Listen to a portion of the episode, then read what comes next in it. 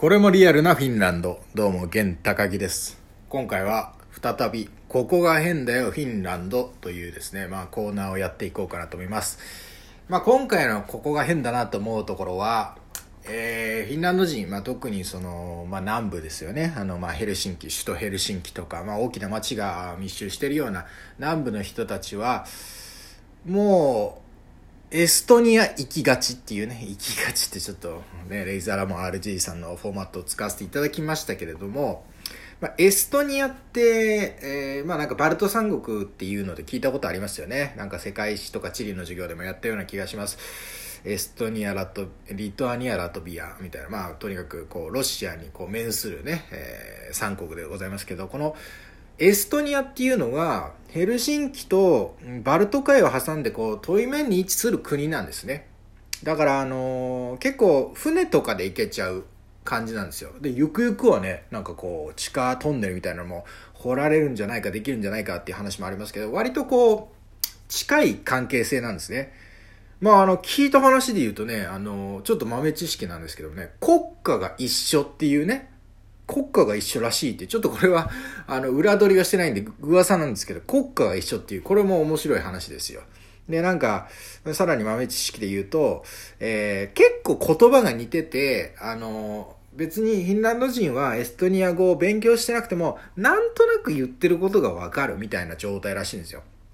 これなかなかイメージしにくいと思うので、まあ、我々日本人で考えると、例えばまあ漢字ですよね。まあ、中国語ってわからないし喋れないけれども、漢字を見れば、もしかしてなんかこういうこと言ってんのかなっていうのはなんとなくわかるじゃないですか。まああの、中国の場合、手紙って書くとトイレットペーパーのことだったりするっていうんで、そういうギャップもありますけど、でもまあまあなんとなくニュアンスは伝わってくる漢字を見ればね、みたいなもんで、フィンランド人はエストニアの言葉はなんとなくちょっと理解できたりする。まあみたいな、そんな、えー、フィンランドとエストニアという国がありまして、エストニアにね、よく行くんですよ、フィンランド人は。これはね、あの、船で行くんですよ。で、これがまたね、船のね、その、予約というか時間というかそのタイムスケジュールがですね、結構奇妙なあスケジュールでして、自分も実際に乗ったことがあるんですけれども、ヘルシンキとかね、あのー、今いろんな大きい町からトゥルクとかからも出てるのかな、もともと首都だった、昔首都だった町ですね。まあ、結構いろんな町から、港からこう、エストニアのタリンという首都にね、行くことができるんですけど、大体夜出発なんですよ。夜。で、まあ9時とか、10時、8時、9時、10時ぐらいに出発をして、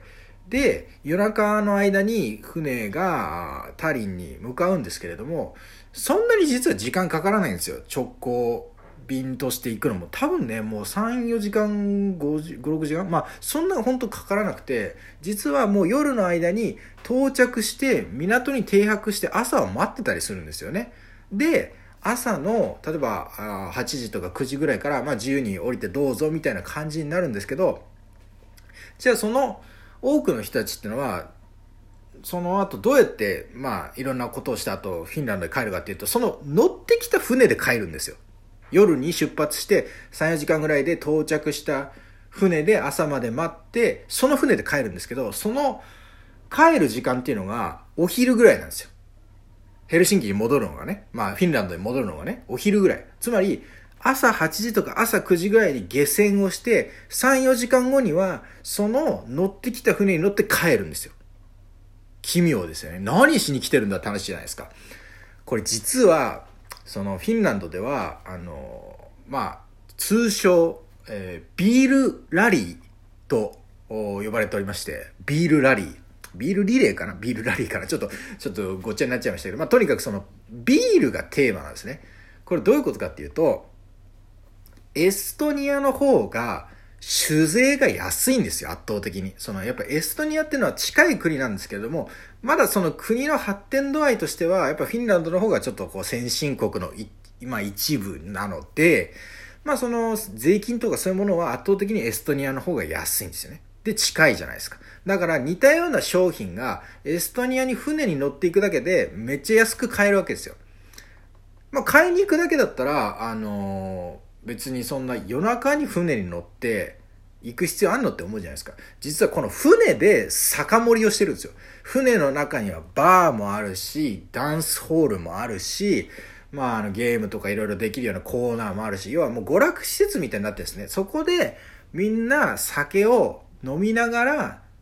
朝まで過ごすんですよ。パーティーをやるんですよ、船の中で。だからあの、部屋もあるんだけど、どっちかっていうとみんなバーにいたりとか、ダンスホールにいたりとかして、まあ朝まで時間を潰すんですよ。で、もう二日酔い、二日酔いで、もうギリギリ、下船ギリギリまで寝てるわけですよ。9時とか10時とか。そして、